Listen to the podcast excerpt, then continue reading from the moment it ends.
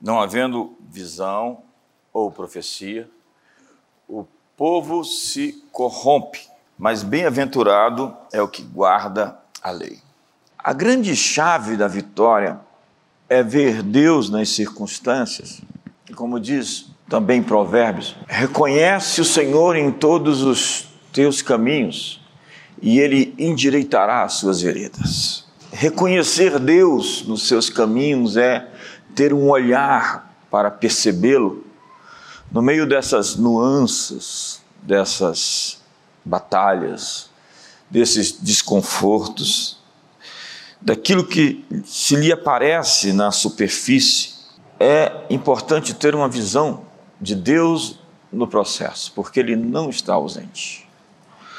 E ao conseguir enxergá-lo, nós temos a força para virar a chave em cada situação e passar de fase. Ao conseguir enxergá-lo, nós poderemos ter o olhar dele com relação àquela situação. Quando Deus se revela, ele mostra quem ele é na situação que nós estamos vivendo. Foi assim que ele se mostrou como Jeová Jiré para Abraão, o que provê. Yahvé Rafá, o Senhor quem sara, quando as águas que estavam amargas, foi lançada uma árvore, um madeiro, e as purificou. Como também em Refidim, quando ele diz: Eu sou Yahvé Nissi, o Senhor, a sua bandeira. Yahvé chamar o Senhor que está ali. Yahvé Shalom, Senhor, a nossa paz. Yahvé Tsidekenon, o Senhor, a nossa justiça. Yahvé Sabaó, o Senhor dos exércitos. É quando ele está na guerra e quando ele faz da nossa guerra a sua guerra. E se Deus fez da sua guerra a guerra dele, não tem como perder. Então precisamos desse olhar, precisamos dessa visão. E o que as Escrituras dizem é sem visão, sem esse olhar, o povo se corrompe. Por que se corrompe? Porque nós vamos buscar outros olhares. Nós vamos buscar outras visões, nós vamos buscar outras percepções, e isso vai tirar de nós o foco do que é importante. Dr. Miles, a primeira vez que ele me encontrou no Brasil, que nós tivemos um momento, eu e ele, no particular, a primeira coisa que ele me perguntou foi: qual é a sua visão? Eu aprendi a trabalhar com perguntas, porque muitas vezes nós queremos uma resposta de alguém quando as respostas estão dentro de nós. E perguntas, boas perguntas, perguntas certas, trazem as respostas que precisamos para desenvolver nossa chamada, nossa missão, cumprir nosso destino. Qual é a sua visão? Porque se você não tem uma visão do futuro, você retornará ao seu passado. Abraão saiu de uma terra, mas ele tinha a visão de uma cidade, diz a Bíblia. Ele viu o descortinar da Nova Jerusalém, cujo Deus é arquiteto e fundamentador. Ele saiu ali do vale da lua, da terra de Sinear. Ele saiu então da Babilônia, de Ur dos caldeus, porque ele tinha uma visão além à frente, acima, até do que vivemos hoje no século 21. O que ele viu o chamou para largar tudo e seguir seu chamado. Foi a mesma coisa que Moisés, que queimou todas as pontes, não temendo a ira do rei, e seguiu para o seu destino, que era libertar o povo e levá-lo para a terra prometida. Qual é a sua visão? Porque sem visão, as pessoas se comprometem com outras coisas rasteiras, a quem abaixo do seu chamado, do seu propósito, daquilo que foram vocacionados em vida. Eu vejo pessoas vivendo uma subexistência. Eu vejo pessoas cumprindo muito pouco do que foram chamados para fazer, porque eles perderam a visão. A Bíblia diz que Eli, o sacerdote, ficou cego. Há sacerdotes cegos Há líderes que não enxergam mais. Há pessoas que tinham uma visão e perderam a capacidade de perceber o mundo com o olhar de Deus. E como eu disse, para ter esse olhar, é, nós precisamos tirar de nós o viés da dor, o viés da amargura, o viés da ganância, o desejo, a avidez pelo sucesso, pelo dinheiro. Quando nós temos essa obstinação, a Bíblia diz que isso se trata de uma idolatria, o pecado da obstinação é como uma idolatria e o culto aos ídolos, e o pecado é, da rebelião como a feitiçaria. Quando nós temos esse foco distorcido, essa visão, essa lente, esse olhar anacrônico, essa visão quebrada, fragmentada ou suja em nossas lentes dos nossos olhos, nós começamos a corromper os nossos caminhos e deixamos de cumprir o nosso destino. Sem visão, o povo se corrompe. Hoje nós estamos aqui na clínica da visão. E a visão escolhe os seus amigos. A visão escolhe os seus companheiros de viagem. Antes de escolher o caminho, escolha quem vai com você.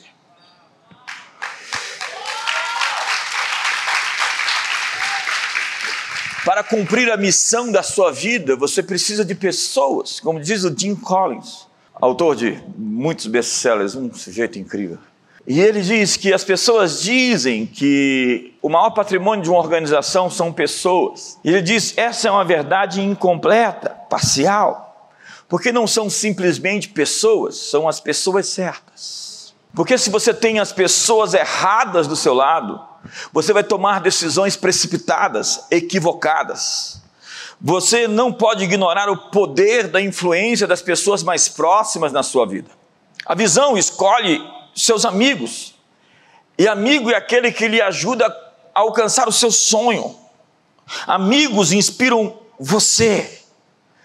Quando você quer algo, um presente de Deus, Deus envia uma pessoa, Deus nos dá presentes e eles se chamam amigos. Relacionamentos podem nos dar energia ou tirar de nós a energia. Eles podem nos inspirar ou nos desinspirar, podem enaltecer o nosso espírito ou despertar a nossa carne, podem nos validar, nos edificar ou podem nos diminuir, podem desabrochar o nosso eu interior que está escondido, o homem escondido do coração, como diz Pedro. Há um ser formado à imagem e semelhança de Deus dentro desse vaso, chamado corpo que precisa ser explorado, seus dons, habilidades, suas capacidades, que precisa acordar, mas que ficará retido, escondido, mediante a prática de equívocos, de erros, que a Bíblia define por o nome geral de pecado. E pecado não é uma palavra religiosa. Pecado é errar o alvo, harmatia. É quando você não acerta o objetivo que lhe foi traçado. Pecado é anomia, é ausência de leis ou de limites. Eu tenho falado tanto sobre limites esses dias, porque parece que nós vemos uma geração que pensa como os então marxistas dessas teorias críticas, é, que falava sobre os cordões das amarras da civilização ocidental que impedia as pessoas da sua expressão. Então, eles pregavam a emancipação do homem, a libertação do homem, essa autonomia radical e absoluta, essa luciferização, onde não existem mais limites, onde as regras impostas se tornam uma espécie de escravidão ao invés de proteção. Quem transpassa um muro, uma cobra o morderá. Essa emancipação foi a doutrina, então, que trouxe a nós toda essa destruição, porque ela se torna em alienação. Essa emancipação de querer soltar seus monstros, seus bichos e fazer o que quiser. Sabe, eu vi uma frase tão fantástica. Um homem é definido pela soma de todas as coisas que ele queria fazer e não fez. Porque liberdade é você controlar, dominar os seus vícios. Liberdade é dominar as suas paixões. É querendo fazer algo, ter a condição interior, o autogoverno de dizer não. Eu tenho limites estabelecidos. E se eu não obedecer esse limite aqui, eu vou cair bem porque eu sou um atleta, então, nesse caso aqui, é um limite simples. Mas As regras do jogo são importantes para preservar não somente você, como aos outros. Sem visão, o povo se corrompe.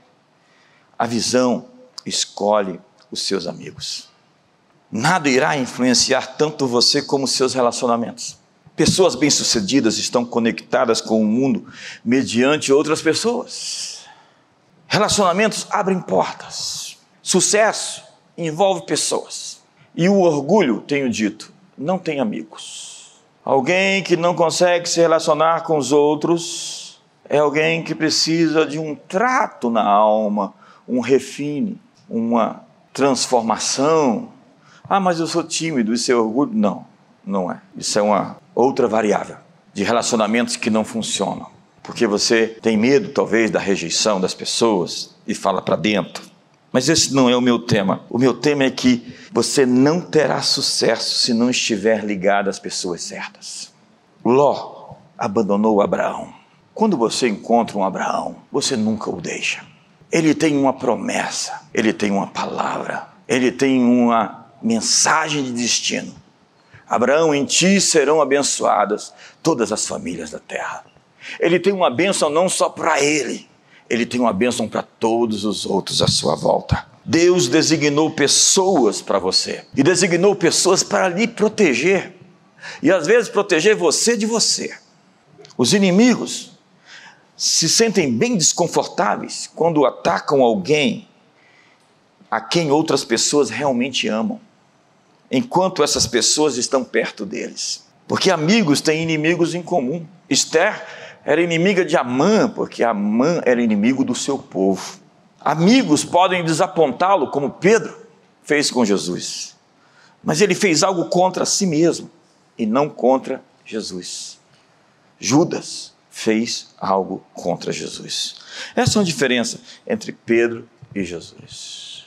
A visão escolhe a sua biblioteca. É. Me diz o que você lê, o que você ouve. Quem são seus amigos? E eu vou prever o seu futuro. Pega a mão do seu irmão aí, fala, estende a mão. Fala, vou ler sua mão hoje.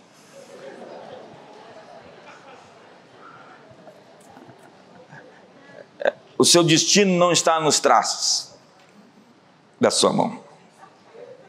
O seu destino está na sua biblioteca.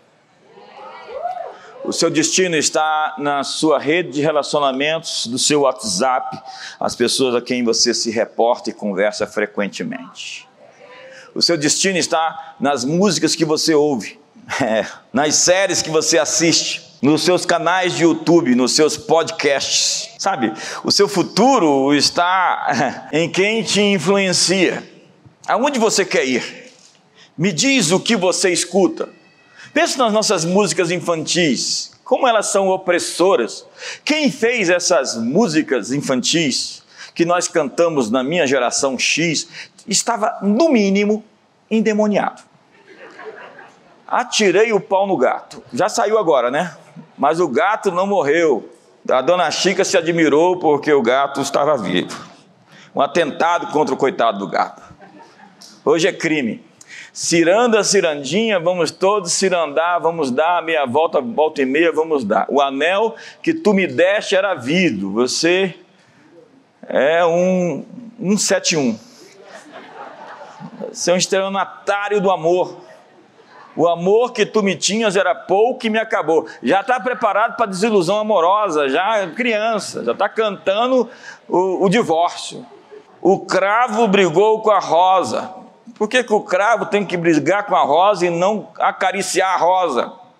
O cravo saiu ferido, a rosa despedaçada, deu delegacia. Boi, boi, boi, boi da cara preta. Pega essa menina que tem medo de careta. Gente, isso é uma opressão. Simplesmente é um atentado contra a infância e a juventude. Tem que mandar prender o autor dessa música. Dorme, neném, que a cuca vem pegar. Papai foi trabalhar, mamãe não está aqui, só tem a cuca e você está frito. Depois reclama porque que as crianças estão com problemas, com medo, assustadas. A visão escolhe os seus amigos. A visão escolhe a sua biblioteca, as suas músicas, as suas canções. E eu poderia falar tanto só sobre isso. Mas a visão escolhe a sua dieta. A minha pergunta é: quantos anos você precisa para cumprir a sua visão? Eu estou precisando de pelo menos mais 50 anos. Esse mês eu faço 53. Eu estou realmente acreditando que eu estou chegando na metade da minha vida agora. Pode ser que eu ainda surpreenda. Eu estou querendo surpreender. Mas quantos anos você precisa? Porque a gente morrendo precocemente. Quantos anos você vai viver? Então a visão disciplina a sua vida. Ela estabelece critérios médicos de suplementação, de um mínimo de cuidado com a sua saúde, com o seu corpo, que é o santuário do Espírito Santo. Cuide bem dele. Porque você, para viver no planeta Terra, precisa desse corpo feito de terra.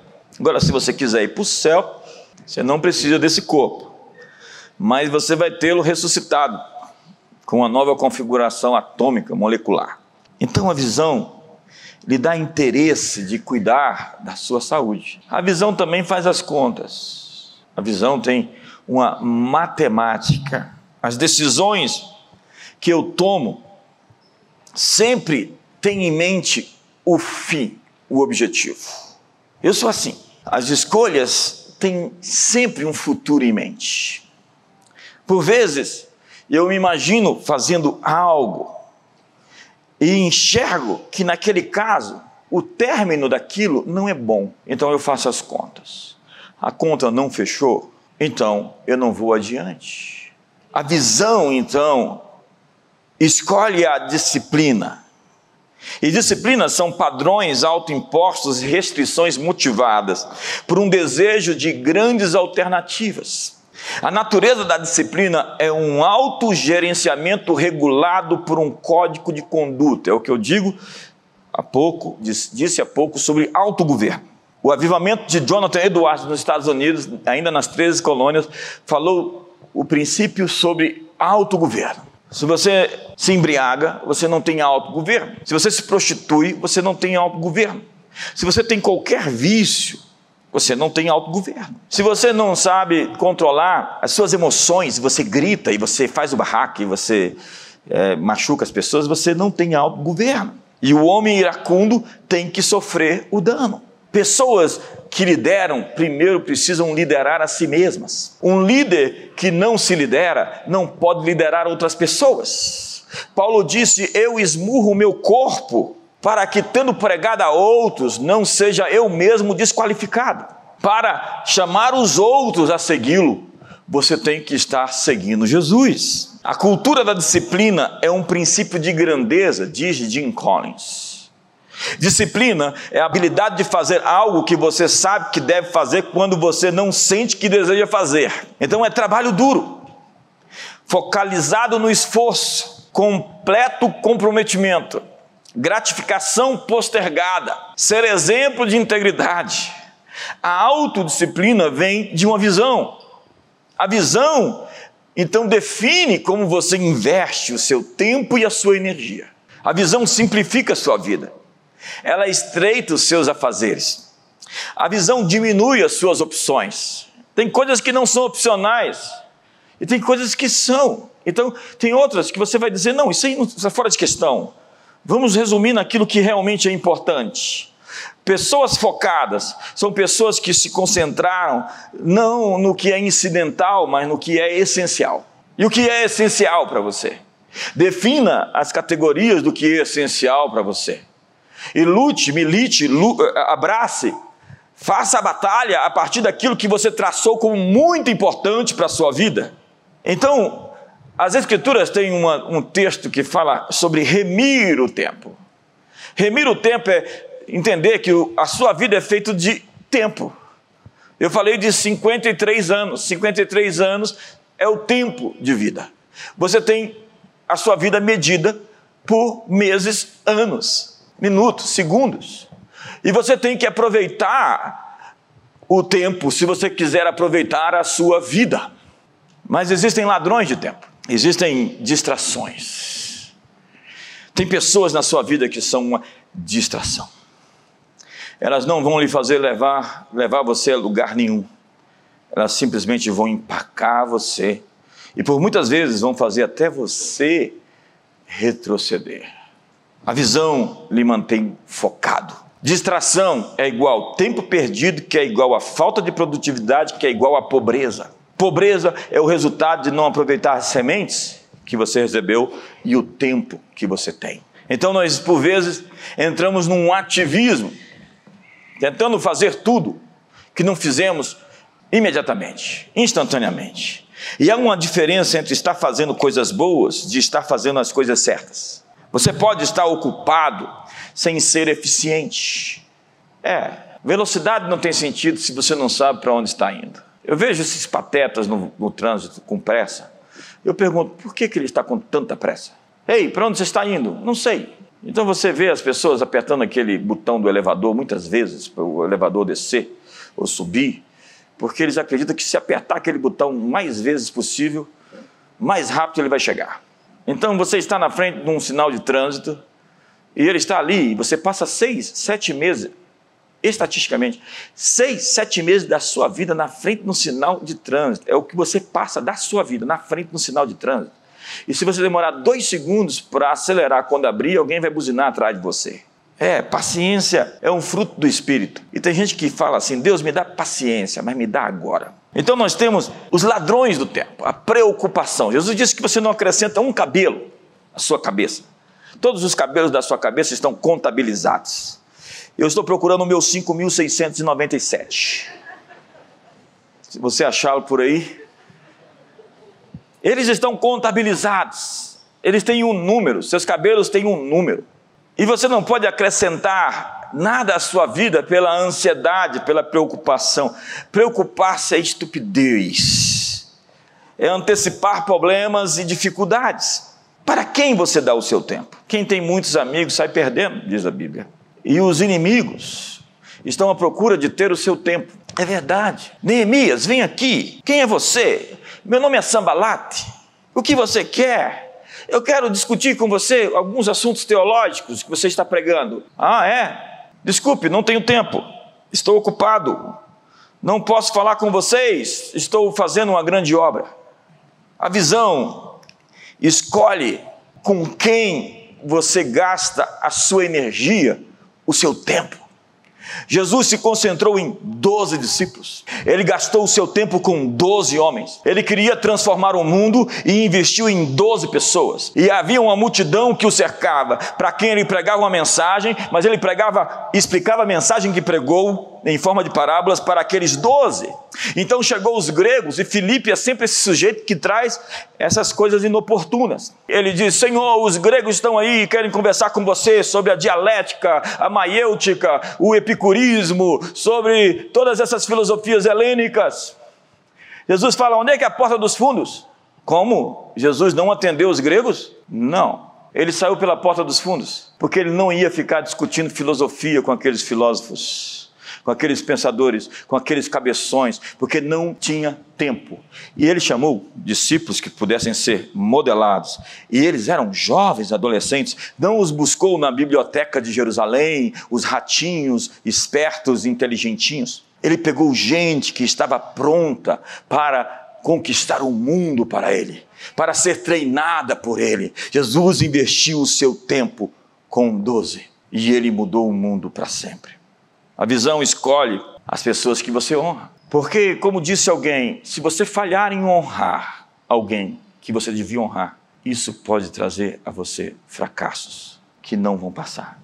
A frase é o seguinte: se você fracassar, eu saberei que você deixou de honrar a pessoa certa. Se você vencer, eu saberei que você honrou as pessoas certas. E a honra começa dentro de casa.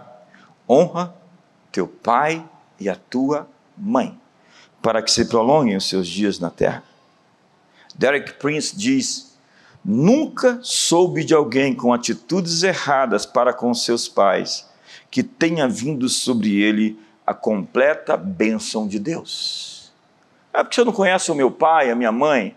A honra é incondicional, a obediência é condicional. Honrar sempre, obedecer caso esteja sob princípios. Verdadeira espiritualidade tem a ver com respeito à figura de autoridade. Sexto, a visão escolhe onde você põe o seu dinheiro. Pegue seu extrato de cartão, pegue o canhoto do seu talão de cheques. Pegue seu extrato de transferências, de seus PIX, e você pode ter uma radiografia do que é importante para você. Tem gente que vive pobre para morrer rico. Louco, essa noite pedirão a sua alma o que tu tens preparado. Para quem serás? Um bom agricultor escolhe uma boa terra para semear. E a Bíblia diz para você semear no espírito. O que semeia na carne colhe corrupção. O que semeia no espírito colhe a vida. E semear no espírito é o mesmo que semear na unção. E por fim, para terminar, a visão escolhe o seu cônjuge. É, por qual visão você está escolhendo com quem você vai se casar? Sabe, eu tenho descoberto que eu sou um ser medieval. Medieval vem de média, idade média.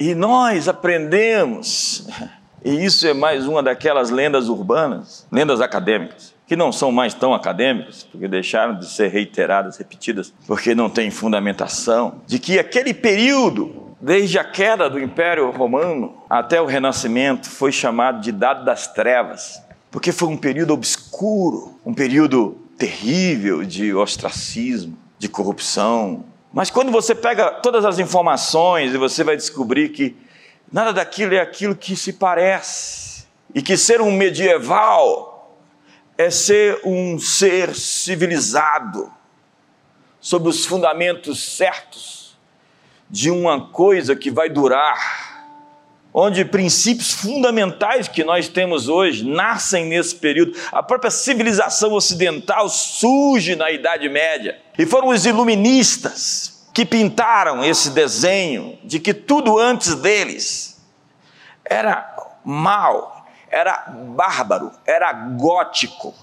Nós chamamos as catedrais europeias de góticas, aquelas grandes e suntuosas construções, não porque elas eram chamadas assim quando foram construídas, mas porque esses iluminados, pretensos, autodivinizados, suplentes da divindade, com complexo de divindade, que acharam que a razão teria a primazia, e daí vem o conceito de emancipação, da libertação das garras, dessas regras cristãs, judaicas cristãs, e depois disso vem todos esses elementos tão destrutivos que provocaram toda a dor do século XX na forma de ditaduras, porque o Rousseau, esse pai da Revolução Francesa, é esse cara que dizia que se você está casado, você está sobre prisão, essa coisa de você estar tá casado, estar, ser prisioneiro é uma coisa de Rousseau. Se você tem um pai e uma mãe você não os escolheu como pai e mãe, se isso não foi fruto da sua escolha, eles não podem ser pai e mãe porque você não os escolheu. Porque o que não é fruto da sua escolha não pode ser verdade para você. Então, o seu contrato social está cheio dessas loucuras. Eu gravei um, uma aula só sobre o Rousseau agora esses dias. Fiquei feliz que eu consegui pôr para fora o que estava dentro de mim acerca desse tema. A gente não sabe a influência desse sujeito que teve seis filhos, não cuidou de nenhum deles, os abandonou e ainda influencia o nosso sistema educacional, a nossa pedagogia, como quase ninguém no nosso século. Sabe, a Idade Média não foi a Idade das Trevas, porque essa coisa do amor romântico, ela não surgiu. Hoje a gente vê aqueles filmes, né? O Hércules namorando uma mulher, apaixonado por uma moça, isso não existia. Antes desse período, senão lá na Bíblia em Cantares, na civilização que começa nos judeus, continua com o cristianismo. Porque essa história de um homem amar a mulher, ela vem de Paulo ela vem de cantares, de dar a sua vida por ela. Esses fundamentos foram construídos porque a mulher era posse do seu marido, a mulher antes era posse do seu pai, e os casamentos eram arranjados, eram contratos. Não envolvia amor, não envolvia paixão. Então, esse amor cortês surge na literatura com os trovadores medievais. Esse amor heterossexual, esse amor verdadeiro. Porque na Roma antiga não era bem visto o homem se apaixonar por uma mulher, porque ele seria então dominado. A igreja faz o seguinte: torna o casamento um sacramento. E a condição das mulheres e das crianças começa a melhorar, não que fossem ideais, mas ela tem ali uma mudança, um ponto de inflexão. E aí você vai ver tudo aquilo que é pintado sobre a Idade Média, nada representa de fato o período. Você assiste um, uma série como Game of Thrones, que parece se tratar desse período, mas não tem nada de Jesus. Enganaram você. Se não tem cristianismo na Idade Média, não existe Idade Média, porque a base fundamental de tudo aquilo era uma igreja no centro da cidade e a vida girava em torno da fé. Então, dali surgiram as universidades. Foram os grandes pensadores e filósofos e inventores: Copérnico, Galilei Galileu, Agostinho de Hipona, Tomás de Aquino Tanta gente emergiu nesse período. Os índices de criminalidade eram baixíssimos. Obviamente que houve algumas distorções, mas essa coisa do dia dos namorados, ela é uma coisa da Idade Média. E é por isso que nós somos medievais. Essa coisa de cantar canções românticas, até a questão de cantar juntos, começa ali, porque os medievais não eram medievais no que se tornou o senso comum no mundo. A civilização ocidental nasce e o casamento começa a ser celebrado como um pacto de amor, onde a mulher pode dizer sim ou pode dizer não. E aí vem o conceito de liberdade. Liberdade, então, significa ser livre dos seus vícios. Saber como você foi feito e o que pode atrapalhar você de alcançar esse potencial. Porque nessa moral progressista política. Não há nada valioso, nada que permaneça, nada de interessante no passado. Essa visão progressista que a moral vai avançando e que não existe um conceito absoluto sobre mandamentos eternos, verdades eternas. Sabe, essas coisas do que é bom, do que é belo, do que é a vida, não muda com o tempo.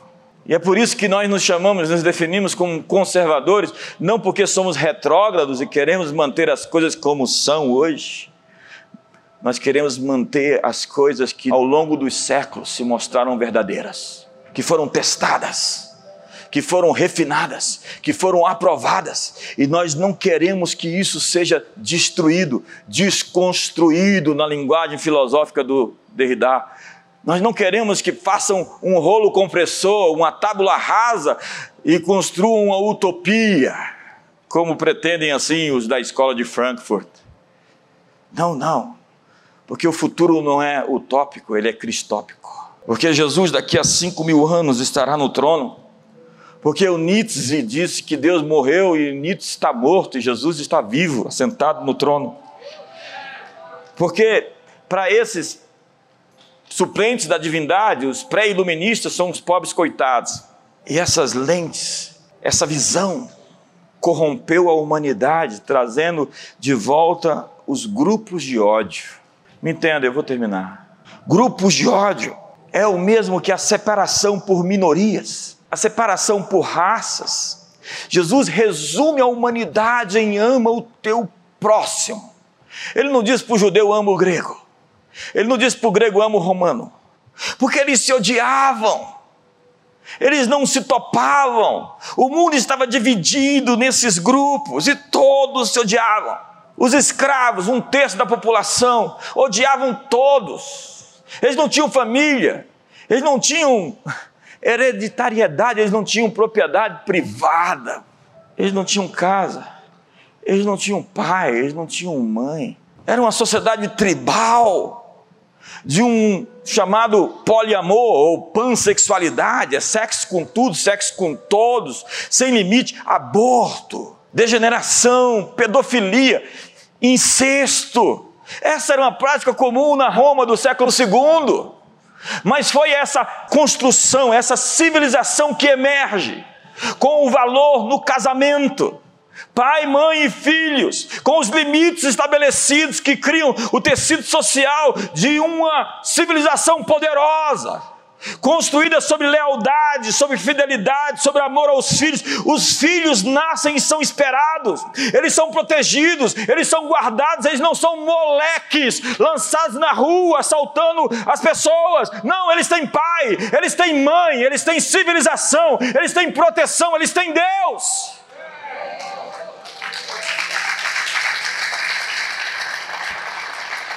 Então eles criaram um Frankenstein, a emancipação se tornou em subjugação. E esse coletivismo sempre se transforma em tirania, em ditadura. Essa autonomia de dizer eu sou livre para fazer qualquer coisa, eu sou o juiz final de meus próprios atos. Quer dizer que você é o diabo. Teu nome é Satanás, é Lúcifer, porque é isso que ele faz, o que ele quer. Farei toda a minha vontade, somente a minha vontade. Teu nome é Satanás. Não, não. Nós somos sacerdotes que sacrificam. Nós estamos aqui em nome de Deus. Nós estamos aqui em nome de nossos filhos, de nossas esposas, de nossa igreja, de nosso país. Nós somos homens e mulheres que sacrificam, que cantam canções de amores por alguém cujo nosso coração está batendo no corpo dele ou dela. É, eu descobri mais sobre Deus com os filhos do que na, na teologia, porque eu descobri como Deus é apaixonado por nós, vendo a minha paixão por aquelas crianças, que eu instintivamente estou pronto para lutar e morrer, se for preciso, para protegê-las. É isso que nos faz homens. É isso que nos faz gente. Foi o que Lutero afirmou que a família é a escola do caráter.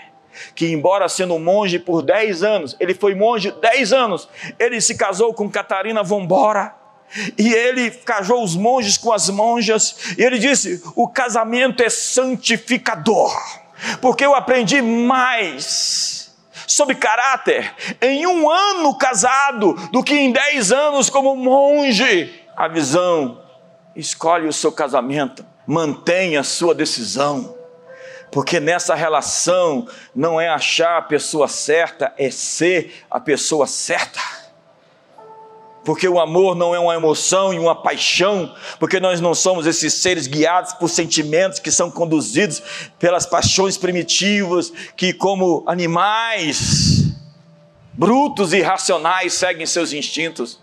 Não, nós somos homens e temos autogoverno e obedecemos limites para nos proteger e proteger todos à nossa volta. Eu aprendi em educação moral e cívica, acredite. Isso é dessa época. Seu direito termina quando começa o direito do outro. Os limites existem para me proteger e para proteger você. Fique de pé. Essa raça de alienados, eles têm paz, esses problematizados, essa turma que se acha que quer ignorar os princípios, os fundamentos. Sim, eu sou um medieval. eu acredito nos valores cunhados fortemente por esse povo que, com suor e sangue, construíram esse mundo que você vive. Se você não gosta dele, mude para o interior da Índia. Vá viver em um país muçulmano e você vai saber como que as mulheres são ali tratadas. Sim, é o carpinteiro que ousou tratar as mulheres como ninguém. Foi ele acompanhado pelas mulheres que o financiavam. Foi ele que foi visto ressuscitado a primeira vez pelas mulheres. Porque nesse novo mundo, onde o Cristo ressuscita e o reino de Deus é inaugurado, as mulheres estão no topo, junto com todos os homens. Sim, elas são as apóstolas dos apóstolos. Elas anunciam a ressurreição, um novo mundo que está emergindo, onde elas têm vez e não são absolutamente coniventes em ser tratadas como concubinas ou como amantes. Não. Elas são donas das suas casas, donas dos seus maridos e dos seus filhos. E Deus nos guarde